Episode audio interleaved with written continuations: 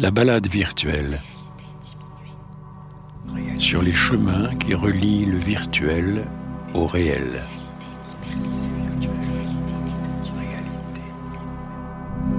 La balade virtuelle à Venise. Chaque année depuis trois ans, le petit monde de la VR entre en effervescence entre fin août et début septembre. Les professionnels de tous les pays convergent alors vers le Venise VR, la sélection VR de la Mostra de Venise. Nous y sommes partis en balade, et c'est sur une superbe petite île de la lagune que nous avons découvert quelques chefs-d'œuvre et rencontré leurs créatrices et créateurs.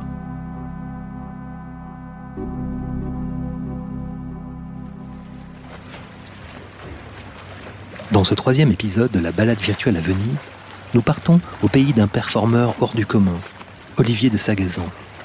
Avec le réalisateur Kuyang et le producteur Wu Xiaoxian, Olivier de Sagazan présente O, une œuvre singulière et intense qui m'a tout particulièrement marqué par sa puissance d'expression.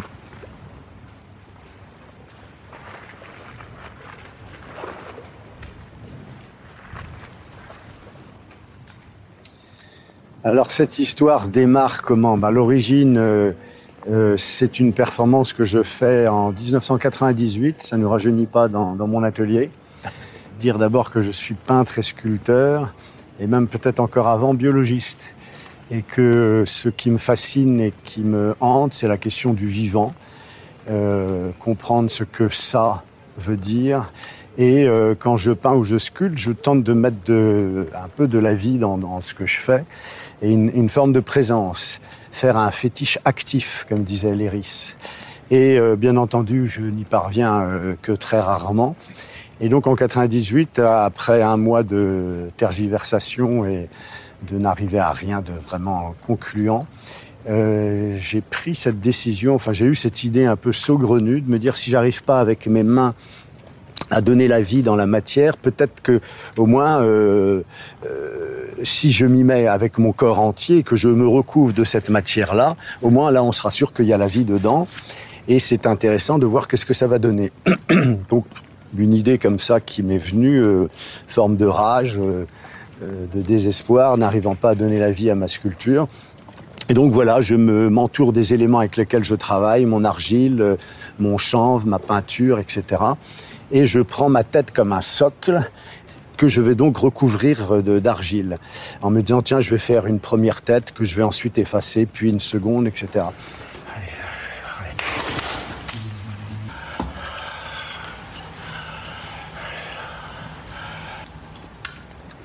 Et j'ai la bonne idée de mettre une caméra, parce que sans quoi ça aurait été juste une expérience comme ça, tout intérieur.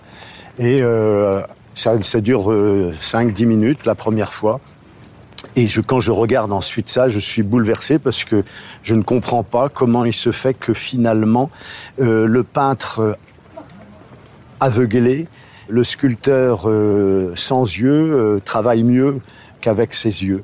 Le résultat est bien plus intéressant et ouvre des champs euh, incroyables. Et en fait, euh, l'explication, je l'ai en partie, c'est qu'à mon avis, nous sommes tous euh, euh, sous la pression à la fois d'un surmoi très fort et puis d'une de la mimétie, c'est-à-dire que nous ne cessons de vouloir reproduire les choses telles que nous les voyons. Et ce faisant, nous ne faisons que répéter indéfiniment, inlassablement les mêmes motifs. Et qu'il faut une énergie énorme pour réussir à sortir de ça. On prendra jamais conscience à quel point pour un Picasso, par exemple, après sa période bleue et rose, mettre tout d'un coup deux yeux euh, sur un même profil, c'était quelque chose de... Mais c'était vraiment casser le compotier, comme disait Cézanne. C'était quelque chose de très dur. Et là, en fait, grâce à l'aveuglement, je joue avec une nouvelle carte qui est le hasard. C'est-à-dire que je donne au random, je me donne au hasard une, une part énorme qui est presque, je vais dire, 80%. Le reste, je sais effectivement où se situe à peu près mon nez, mes yeux, etc., même quand j'ai les yeux fermés, mais bon, voilà. Et grâce à ça, en fait, tout d'un coup, je vais euh, faire exploser mon répertoire de formes et faire apparaître plein d'autres choses. Donc, cette performance naît ce jour-là, en 98, dans mon atelier, et ensuite elle s'est répétée, elle, et je l'ai refait à plusieurs reprises, enfin deux, trois fois dans des galeries, etc. Puis j'ai arrêté. Et en fait, après, je l'ai en 2005 ou 6, je sais plus, je l'ai mis sur YouTube. Ça a créé un, buzz étonnant. Et euh, c'est là que donc Yang a vu cette performance-là et que lorsqu'on lui a fait cette proposition de verre, il s'est dit tiens, avec cette, euh, présence-là et ce matériau-là, etc., il y a, y a peut-être euh, un sujet intéressant à développer. Donc c'est quelque chose que vous travaillez plus longtemps, que vous avez repris plusieurs fois. Est-ce qu'il y a des variations importantes sur cette performance-là en particulier ah bah, C'est comme la peinture, c'est comme... Euh, euh, effectivement, j'ai des amis qui me disent bah, tu, as déjà, tu as déjà fait 200 fois cette performance, à quoi bon continuer? Mais c'est comme un, peintre à qui on dirait tu as déjà fait 200 tableaux, bon, à quoi bon continuer? Et en fait, euh, cette performance a démarré avec juste un travail sur le visage. Et puis après, euh, je me suis dit, ben pourquoi pas euh, sur le corps, sur le thorax, et puis sur le corps entier. Puis après, j'ai vu qu'il y avait des projections derrière intéressantes. Je me suis dit, tiens, on pourrait mettre des plaques ou un support, et en même temps, ça, je peindrais par derrière moi. Etc., etc. Donc ça ne cesse d'évoluer. Maintenant, de plus en plus, je rentre aussi dans un travail euh, de son, euh, un travail de son aussi au début très qui a des consonances un peu chamaniques, mais qui sont faites pour moi pour me permettre d'aller sur un chemin à mon avis, c'est une forme d'auto-hypnose.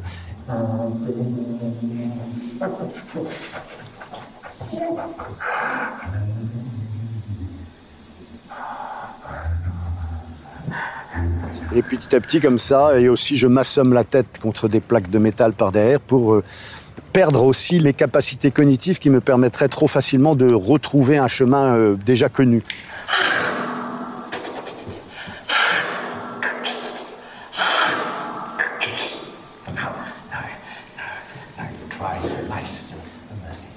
Donc là, vous occupez de plus en plus l'espace, hein, l'espace euh, physique, parce que vous déplacez, vous utilisez le corps entier? Moi, je trouve qu'il y, a aussi une part de geste qui est vraiment très intéressante dans ce que vous faites. Il y a des gestes qui, bon, qui semblent très libérateurs, avec des énergies très fortes. Euh, vous cognez, mais c'est aussi... Euh, c'est pas forcément violent, c'est surtout intense. Donc euh, ça c'est nouveau, c'est quelque chose qui est arrivé par la suite? C'est arrivé par euh, oui, alors euh, c'est arrivé petit à petit et aussi par une réflexion, je dirais, de plasticien, c'est-à-dire euh, comme dit Bachelard, euh, il faut toujours travailler sur la dialectique euh, et de, structures qui s'opposent. Et là, par exemple, le mou et le dur, c'est le, le, fait d'être complètement recouvert d'argile, qui est quelque chose de très mou et très qu'on peut qu'on peut sculpter facilement, etc. Et d'être par opposition, par derrière, avoir un fond qui est au contraire une structure métallique très rigide, très dure, qui va être ces plaques de métal de 2 mm qui sont euh, euh, laminées à chaud, c'est-à-dire qu'elles sont bleu-noir. Il y a un contraste très violent et très beau entre les deux. C'est un peu comme ça que c'est né euh, cette idée-là. Et puis c'est un peu, ces plaques de métal deviennent un petit peu comme le, la structure d'une cloche. Et moi, je suis le, comment on dit, le, la, chose qui est à l'intérieur de la cloche, je ne sais plus le, le, carillon, le, carillon ou le, battant. Et ma tête devient le battant qui vient taper la cloche. Et il y a un côté Quasimodo là-dedans que j'aime bien. Pourtant, on ne ressemblait pas à Quasimodo. ah bah, je me transforme vite en Quasimodo. Hein.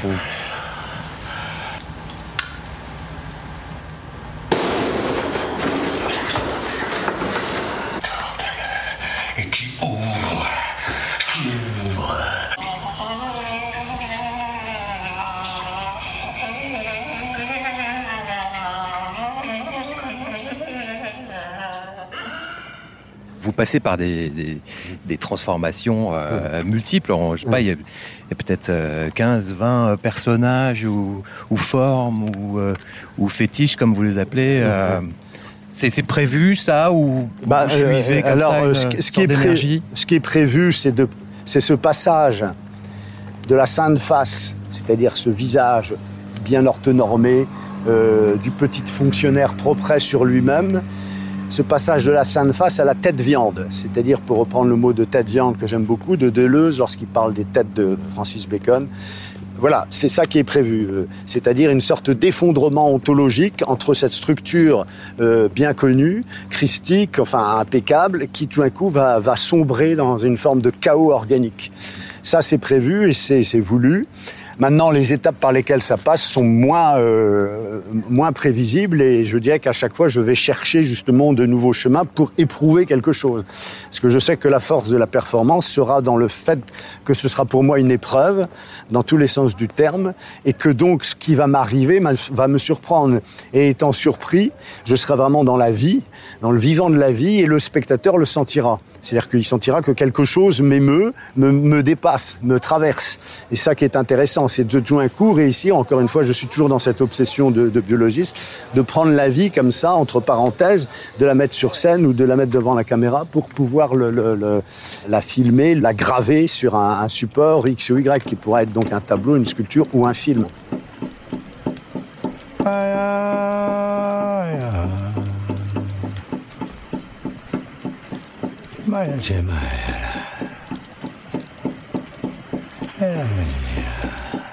Donc ce passage de la sainte face à la tête viande, il est, euh, c'est ça le, concept. Après, euh, on ne sait pas trop comment on va y arriver. On sait qu'on va défigurer. Euh, le terme de Quasimodo me plaît bien, puisque c'est justement ce, ce, ce Quasimodo, genite infantem, sine dolo la concupicité, c'est le, le, le, démarrage de, de, de, d'un chant qu'on faisait avant euh, euh la, la, la, la, résurrection du Christ. Euh, et, et c'est euh, les, les, mots que reprend donc Victor Hugo pour parler du fameux Quasimodo. C'est Quasimodo, ça veut dire presque un homme, mais pas encore un homme. Mmh, et, euh, et, moi, ça me plaît bien cette idée-là de que, euh, en fait, on y, on y connaît, on n'y comprend rien à cette idée d'homme et de présence et de présence à soi et de, de vivant de la vie, etc. Et que donc, euh, je pense que par la défiguration, on peut arriver à euh, euh, on peut arriver justement à prendre de la distance par rapport euh, à, à, cette, à cette forme à ce visage-là. Parce que je pense que notre grand souci dès l'instant où on est dans une recherche une quête de soi, c'est la, question de la banalisation. Comme on ne cesse de voir des visages, etc. Par exemple, euh, on, n'y fait plus attention. Comment à nouveau réveiller en nous une attention? Bah, La défiguration, justement, c'est un, moyen pour moi pour réveiller le dormeur, hein, pour reprendre la fameuse phrase dans Dune, réveiller le dormeur, c'est euh, tout d'un coup euh, prendre conscience de l'hallucination collective dans laquelle on est tous, qui fait qu'on ne prête plus attention au fait qu'on est en vie. Et là, tout d'un coup, quand on est face à un tableau de Francis Bacon, putain, on reçoit dans la tronche une énergie pas possible qui nous, qui nous déstabilise, qui nous défenestre et nous fait prendre conscience de l'étrangeté d'être au monde. Euh, ce film, vous l'avez fait euh, en collaboration. Vous êtes habitué des collaborations? Euh, vous avez travaillé avec Nick Knight, vous avez travaillé avec FK Twix, donc ils sont des, en tout cas moi des figures que, que je connais. Alors j'ai pas vu ces travaux de collaboration, mais là cette fois-ci vous avez travaillé avec un réalisateur taïwanais qui s'appelle Couillon. Comment ça s'est passé avec lui? Eh ben très simplement, il m'a appelé, il m'a envoyé un mail en me disant voilà. J'aime beaucoup votre performance, que je connais depuis longtemps. Euh, euh, J'ai un projet de réaliser un film VR, etc. Euh, que diriez-vous d'une collaboration? Est-ce qu'on qu peut pas en parler plus Et si ça vous intéresse, réfléchir ensemble à un script, etc. Donc, j'ai regardé un peu ce qu'avait fait le bonhomme. C'était quand même le, le, Il avait eu le prix de Festival de Cannes, la Palme d'Or pour son court métrage, etc. J'ai vu un peu plus profondément. Non, c'était un type qui paraissait passionnant, sérieux, et donc voilà, je me suis lancé dans la l'aventure et puis après euh, quelques mois de, discussion d'écriture rendez-vous euh, à côté de Shanghai à Changzhou euh, où là donc on s'est retrouvé dans un, un hangar gigantesque qui devait faire je sais pas 400 mètres de long et puis euh, cette structure donc euh, qu'ils avaient commencé à installer avec cette piscine euh, ce, cette semi représentation d'un espace qui devait faire penser à une forme d'appartement ou je ne sais trop quoi. On a commencé à, répéter à réfléchir un peu comment jouer ça. -hmm. ok.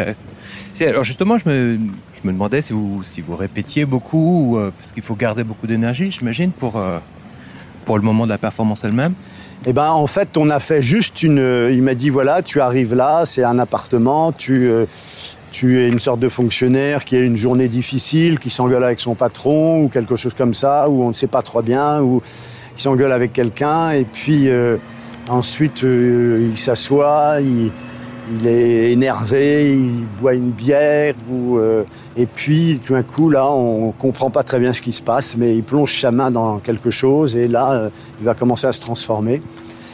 Et, et après tu vas tomber dans la piscine qui est en face de toi, tu vas mourir, tu vas ressusciter grâce à un, phénomène euh, qu'on ne comprend pas très bien, mais que l'on perçoit grâce à des variations de lumière.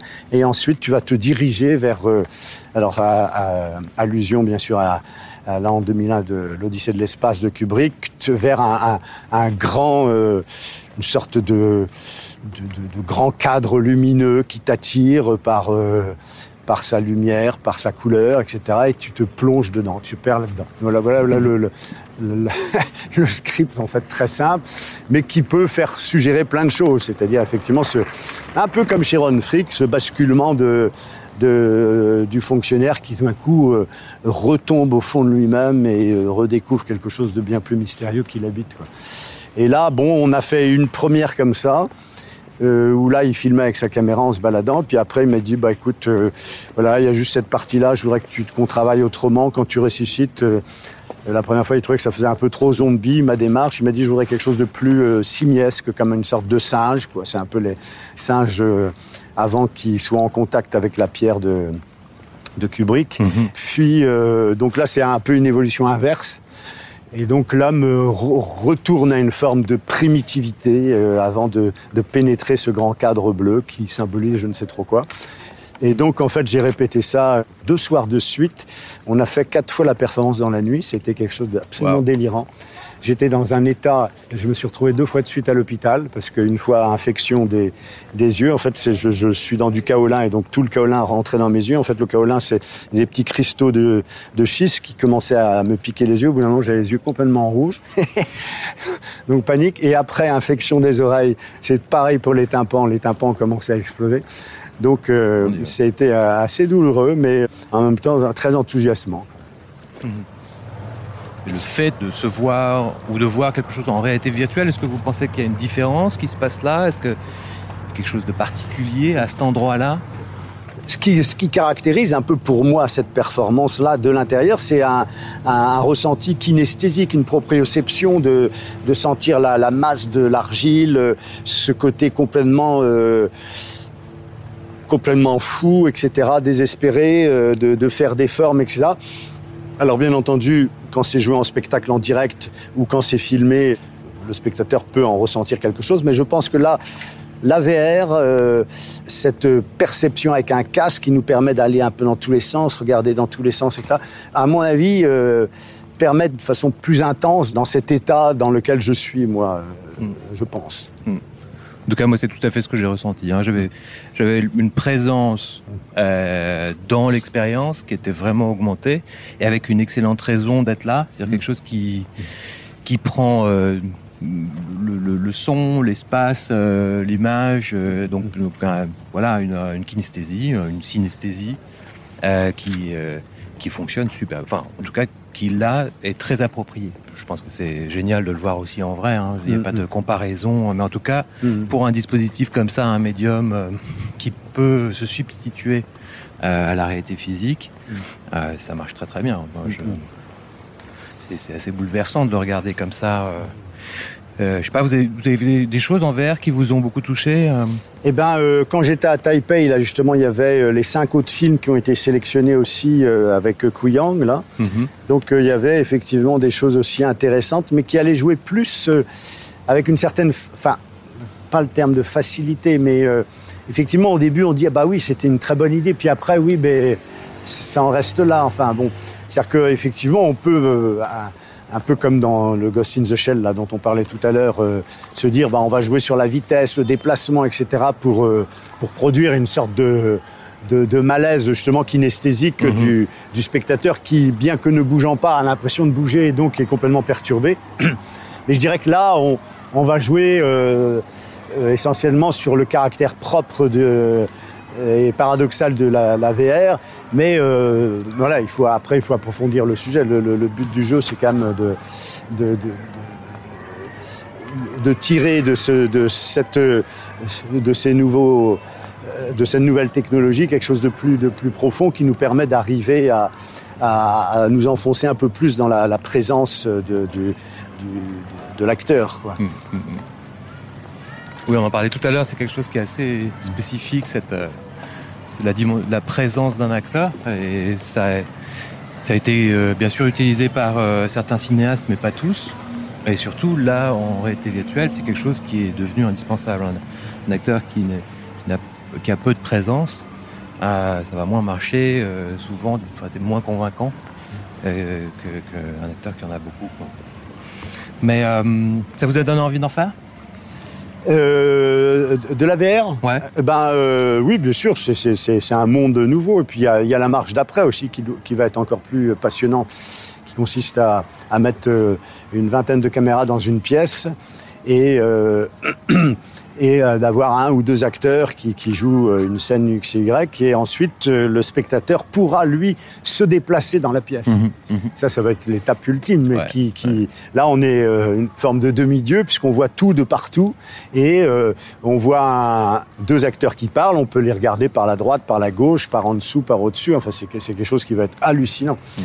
Mais là, on, on, on y reconnaît bien là ce désir humain qui, grâce à sa capacité d'objectivation, veut tenter de plus en plus de faire le tour du réel et d'être présent partout à la fois au même instant. Et ça, euh, c'est très drôle parce que finalement, toutes les définitions qu'on a pu donner de Dieu, c'est en fait une trajectoire vers laquelle l'homme s'est donné comme une forme d'idéal, quoi, et vers lequel il tente de tendre. Donc c'est assez drôle que, de voir que le cinéma est, euh, cet élément-là euh, principal qui va nous permettre d'arriver à, à, cet idéal la science-fiction ultime. Ouais, la science-fiction ultime.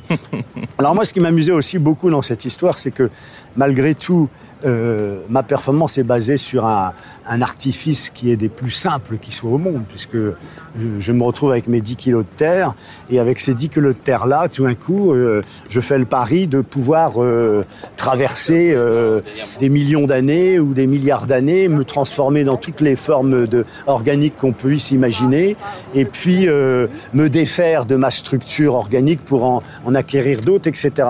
Donc je suis là avec un matériau des plus simples, qui en même temps est biologiquement le lieu euh, d'où serait née la vie, l'argile. Hein. Euh, et, donc, euh, avec cette argile-là, j'arrive à toutes les transformations possibles. Et je me trouve enserré dans une forme de camisole, entre parenthèses, qui est la technologie la plus poussée actuellement.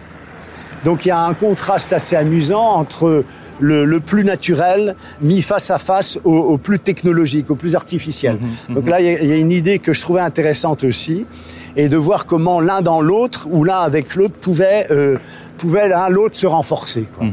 Et ça, ça, je trouvais ça assez beau. Et c'est tout le paradoxe, d'ailleurs, euh, de la science-fiction ou de, de, de la musique électroacoustique, etc. C'est qu'à un moment donné, la technologie nous fait arriver à quelque chose de très primitif. Et euh, c'est-à-dire que il y a un primitif pas possible qui ressort. Quand vous voyez toutes les, les, les, les, les parties avec de la musique euh, électro, euh, électrique, etc., euh, finalement, on en revient à, un rythme très basique où on est tous là à danser et on, se retrouve exactement comme il y a 5000 ans autour d'un feu. Mm-hmm. Sauf que là, le feu, c'est, il est complètement virtuel. Et, et euh, donc c'est assez euh, paradoxal et euh, intéressant de, voir que finalement il y a ce fond humain là qui, malgré toutes les, prothèses qu'on peut lui surajouter, reste totalement présent.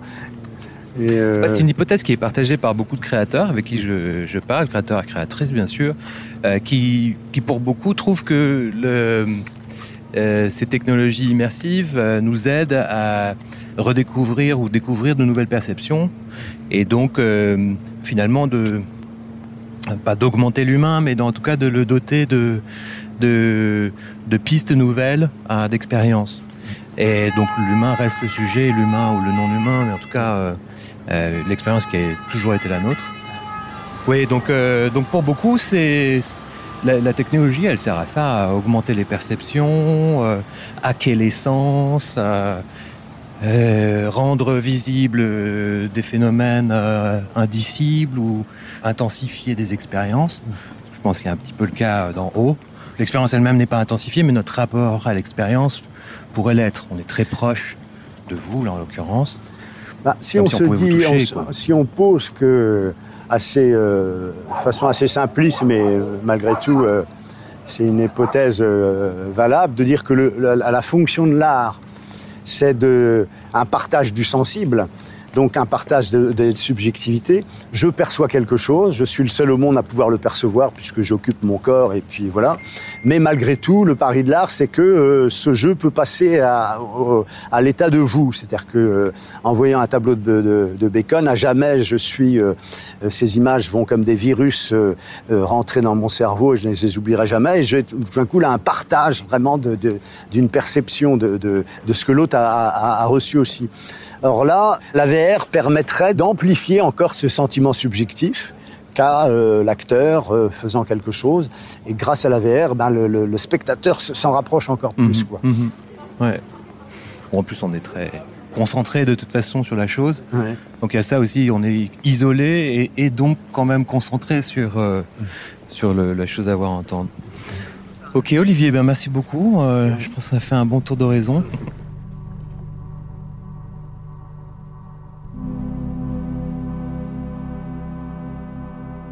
Très grand merci à Laurie Galligani qui a monté et mixé cette balade virtuelle à Venise, ainsi qu'à Camille Jean-Jean qui a coordonné cet épisode.